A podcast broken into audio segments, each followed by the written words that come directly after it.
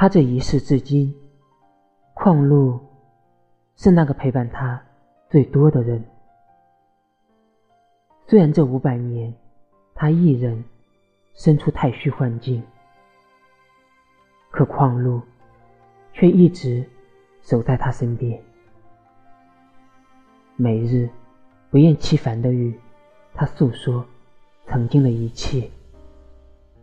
尽管他一点回应都不曾给予他，但他依旧丝毫没有放弃。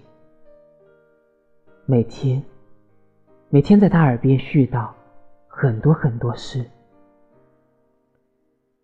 直到前不久，他才知道，原来他才是真正第一个见过自己龙尾的人。对狂怒，瑞玉一直觉得自己亏欠的太多太多。